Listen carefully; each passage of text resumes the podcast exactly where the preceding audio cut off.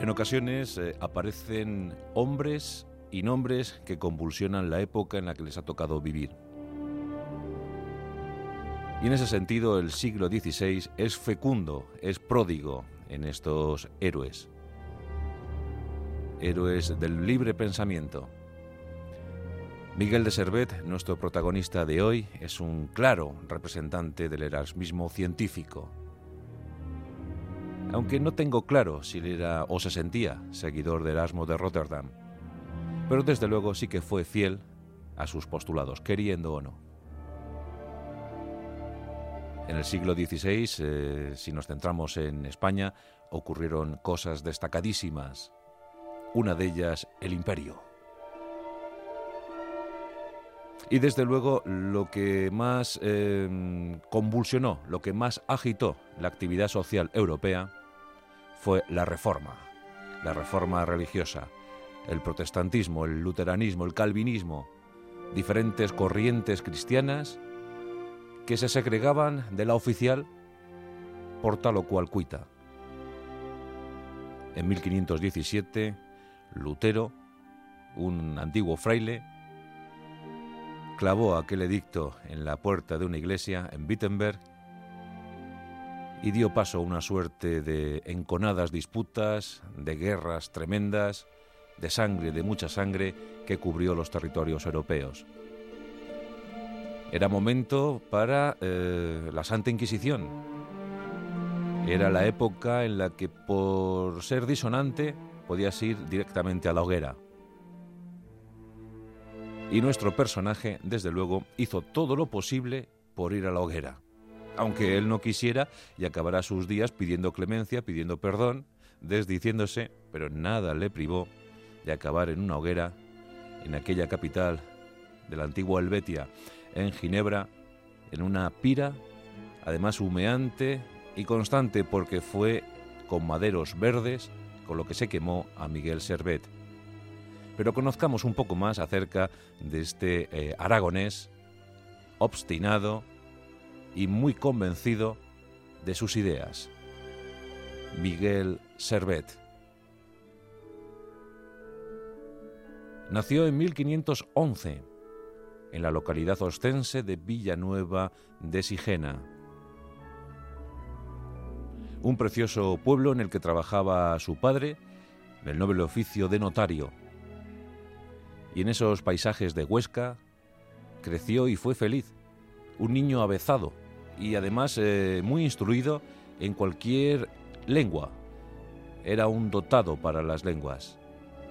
Con tan solo 13 años hablaba y escribía a la perfección latín, griego y hebreo.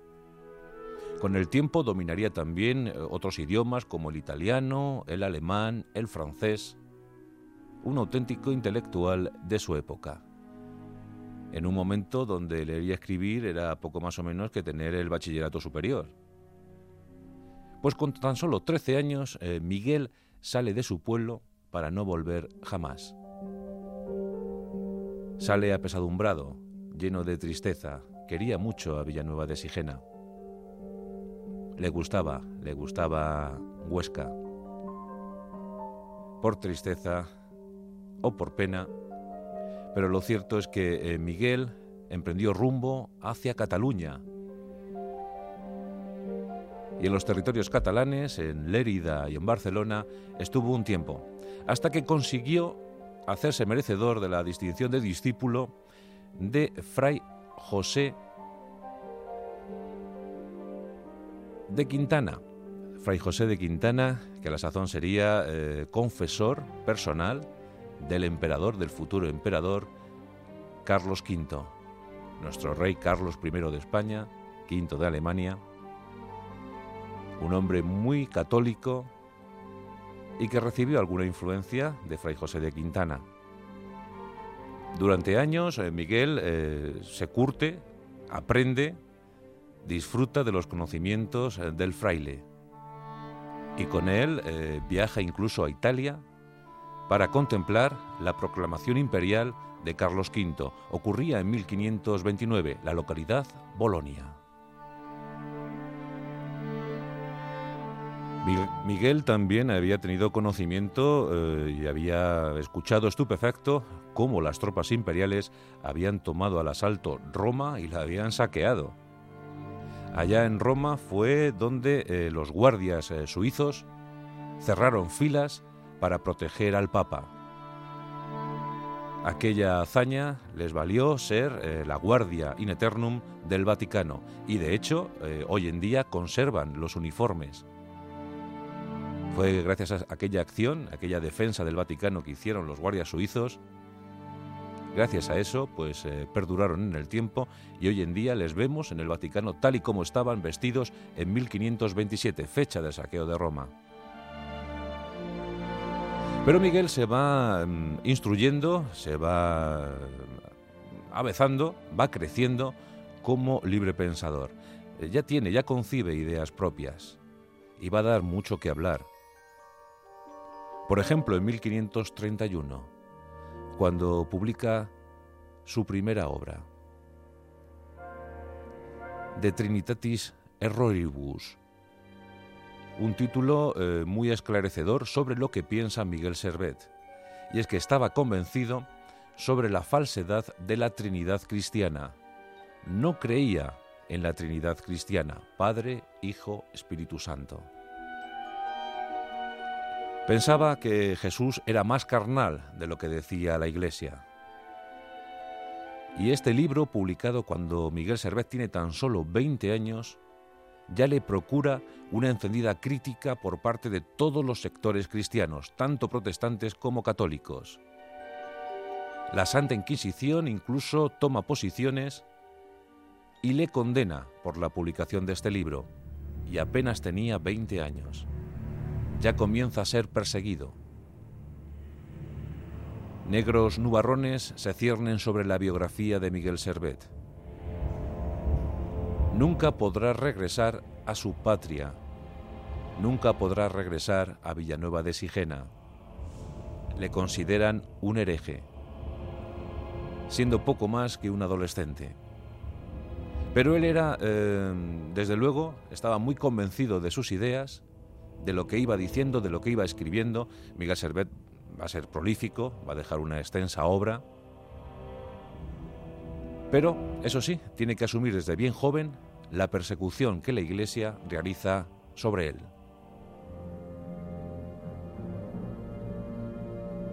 Y comienza un peregrinaje, un itinerario por buena parte de Europa. No solo Italia, sino Francia o Alemania, eh, preferentemente Francia, donde las eh, corrientes protestantes están anidando, están calando en el alma de algunas clases intelectuales. Y de ellas, de esas eh, clases, de esas corrientes, de esas ideas, se deja impregnar. Francia, desde luego, es el santuario cultural para Miguel Servet Casi todo el potencial eh, cultural de Miguel Servet se concibe en Francia.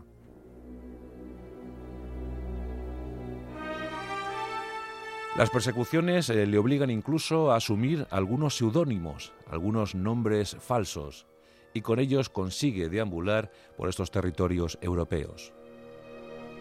Conoce a un tal Juan Calvino y lo conoce en París, y como os podéis figurar, acaba la cosa en plena discusión, con una auténtica bronca, con un debate más que encendido entre los dos ilustres. Miguel Servet tiene que huir de París buscando mejor lugar, y ese lo encuentra en Lyon. En Lyon, eh, desde luego, Miguel Servet encuentra sus años más felices. Se encuentra cómodo, a gusto, contacta con unos editores y trabajando para ellos obtiene un remanso de paz. Estos editores le encomiendan la misión de publicar, de editar tres Biblias y dos obras de Ptolomeo, del geógrafo Ptolomeo. Y parece que Miguel Servet va a ser feliz y que su biografía aquí se va a perder para mm, el resto de la humanidad, que se va a fundir con el paisaje de Lyon, que trabajará como impresor y poco más. Pero es en esta ciudad de Lyon donde su historia realmente crece. y eso es cuando conoce a un médico llamado Champier. Con Champier hace estupendas migas, congenia a la perfección. Y claro, admirado y asombrado por los conocimientos de Champier, Miguel Servet decide estudiar medicina. Champier le anima a ello, ve dones, ve facultades en el joven. Y le dice que, gracias a unos contactos que él tiene en, en París, pues puede ingresar en la Universidad de la Ciudad Luz y allí cursar sus estudios de galeno. Miguel Servet le hace caso, asume esa responsabilidad, abandona también con tristeza a sus amigos editores y encamina sus pasos hacia París. París en aquel tiempo es un auténtico hervidero. Se gesta todo, se apremia ante todo. Todo el mundo quiere destacar, todo el mundo tiene ideas, todo el mundo quiere hablar. Hay muy buenos oradores y hay muy buenos profesores en esa Universidad de París, donde Miguel Servet eh, consigue su oficio de médico, de galeno. Hombre, ser médico en el siglo XVI eh, suponía una excelente calidad de vida. Sobre todo si entrabas al servicio de una gran casa, donde trabajabas como médico particular asistiendo a esa familia, la cual te pagaba muy bien, francamente bien. Miguel Servet eh, trabaja en Francia como médico en algunas poblaciones, en algunos pueblos, eso sí, con nombre falso, con seudónimo. No quiere darse a conocer, no quiere que, reconozcan en él al joven que han quemado en efigie en algunas ciudades por hereje. Y la casualidad le empuja a Bien, una ciudad eh, pequeñita, bellísima, en la que entra al servicio nada más y nada menos que del obispo, el obispo local. Por entonces el obispo estaba en situación precaria de salud, un hombre frágil, y claro, cuando llega Miguel Servet, y, además ya venía precedido por una cierta fama, una cierta aureola de credibilidad, pues el obispo le contrata, le, coloca a su servicio personal. Y aquí Miguel Servet parece también que se va, mm, va a ser olvidado por la historia, que aquí va a tener unos años felices de retiro trabajando como galeno personal del obispo, sin desvelar su identidad. Y así transcurren unos años. Pero él sigue eh, publicando y él sobre todo está muy interesado por el alma humana. Como digo, era un contestatario, eh, estaba enfrentado a las eh, diferentes corrientes cristianas, negaba la Trinidad de Cristo. Y por entonces se pensaba que el ser humano era pues, poco más o menos que un cuerpo en el que estaba dentro de él pues, la sangre repartida en su totalidad. Vamos, que pinchabas a un, a un humano y salía sangre porque realmente la sangre estaba ahí estancada. Vamos, que éramos como una esponjita que absorbía sangre y nada más, que no había circulación ni nada parecido.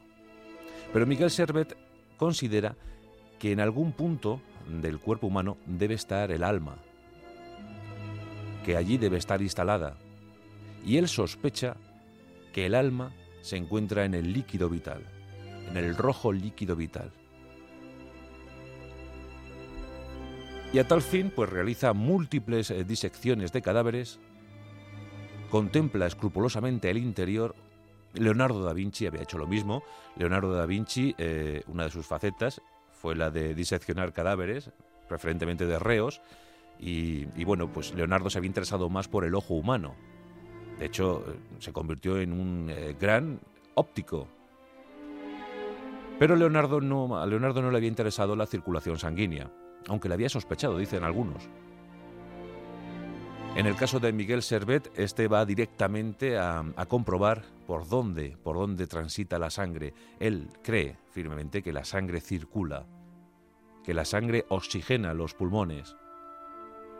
Y en una disección se topa con la circulación sanguínea pulmonar, cosa que ya digo que muchos habían intuido, pero que nadie se había atrevido a afirmar tal y como estaban las cosas religiosas del momento. Y Miguel Servet comprueba, confirma que la sangre circula, que los pulmones, eh, que los pulmones se oxigenan gracias a esa actividad sanguínea y comienza a, a tomar notas. Pero bueno, de momento no le da mm, gran importancia. De hecho, cuando publica el hallazgo, no lo hace en un libro de fisiología, como podíamos esperar, sino lo hace en un libro de teología. Christianismi Restitutio. Ese es el título de la obra. Y bueno, pues en medio de esas disertaciones teológicas, pues a modo de digresión, coge y, y habla de su descubrimiento. Dice, cuenta, que la sangre circula, que la sangre transita por los pulmones. Y sospecha que en ese circular, que en ese transitar, se encuentra nada más y nada menos que la esencia del ser humano, que se encuentra el alma. Esto lo hace en enero de 1553 y el escándalo es absolutamente mayúsculo. Mayúsculo. Se descubre la identidad de Miguel Servet y es encarcelado en Viena. Eh, ya os digo que todo hacía ver que Miguel Servet no iba a tener un buen final. Pero, eso sí, tenía numerosos amigos. Amigos que han leído sus obras, obras que circulan de manera clandestina por toda Europa. Miguel Servet tenía ya legión de seguidores. Pero igual que tenía una legión de seguidores, tenía una miriada de detractores que anhelaban ver cómo su cuerpo se convertía en tizones. Encarcelan a Miguel Servet, pero gracias a sus contactos, gracias a sus amistades, consigue eludir la acción de la justicia y escapa de esa cárcel de bien. Es un proscrito,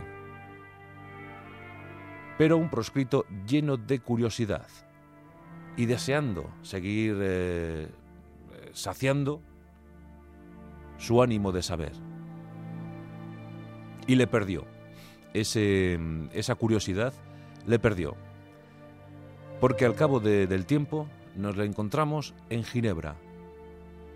En ese momento, Calvino, Juan Calvino, se ha hecho amo y señor de la situación. El calvinismo se propaga como la espuma. Calvino lanza encendidas soflamas a la población suiza y a todo aquel que le quiera escuchar.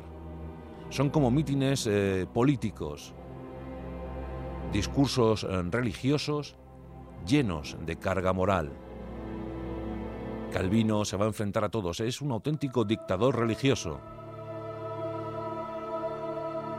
Y quiso el destino que Miguel Servet se acercara a la ciudad de Ginebra y que a escondidas, camuflado, con unos ropajes extraños, se incrustara entre los seguidores de Calvino para escuchar uno de los discursos del futuro, del futuro adalid de las revueltas religiosas. Ahí está Miguel Servet escuchando pasmado lo que Calvino está contando y en ese momento no se percata que alguien le identifica. Es Miguel Servet, es el hereje, es el contestatario. Rápidamente, algunos seguidores de Calvino se abalanzan sobre él y le detienen. Calvino está realmente desconcertado. Miguel Servet escuchándole camuflado en un mitin religioso. Claro, como es de presumir, ordena su detención, le internan en un calabozo sombrío y allí queda a la espera de noticias. Calvino se acerca a hablar con Miguel Servet, Miguel Servet incluso se arrodilla, le pide clemencia, sabe perfectamente qué es lo que le espera. Pero no hay clemencia, no hay piedad para Miguel Servet, símbolo de la herejía. Contestatario teológico, aquel que ha osado enfrentarse a lo impuesto. Nos encontramos en octubre de 1553. Miguel Servet es sometido a un juicio injusto, a un juicio sumarísimo, en el que se le condena por apóstata, por hereje. Y encima ha osado afirmar que el líquido vital, que la sangre, circula libremente por el cuerpo humano. ¿Acaso está diciendo que el cuerpo humano no está sujeto a los designios de Dios? Algunos como él sufrirían parecida suerte, caso de Giordano Bruno o Galileo Galilei, pero en este año de 1553 el protagonista era Miguel Servet. Calvino ordena que se queme a Servet. que sufra pena capital, pena de hoguera, y encima dice que coloquen troncos verdes para que el martirio sea prolongado, para que sufra aún más. Nos acordamos cómo acabó Juana de Arco y tantos otros. Miguel Servet asume su condena, asume su pena y se dispone, se dispone a morir. Un día después de la sentencia, es conducido a una plaza pública de Ginebra y allí fallece, allí muere quemado. Dicen que la hoguera se prolongó durante horas. Miguel Servet, uno de los mártires de la ciencia y también, por qué no decirlo, uno de las, una de las víctimas de la religión.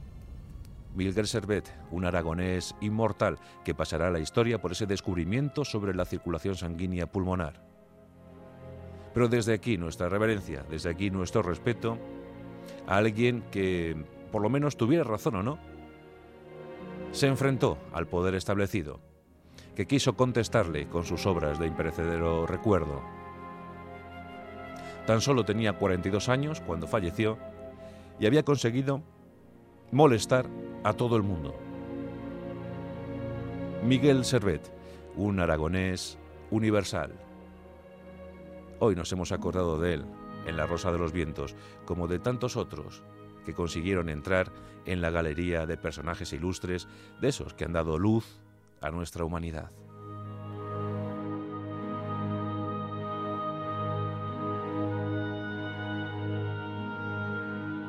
La Rosa de los Vientos, con Juan Antonio Cebrián, en Onda Cero.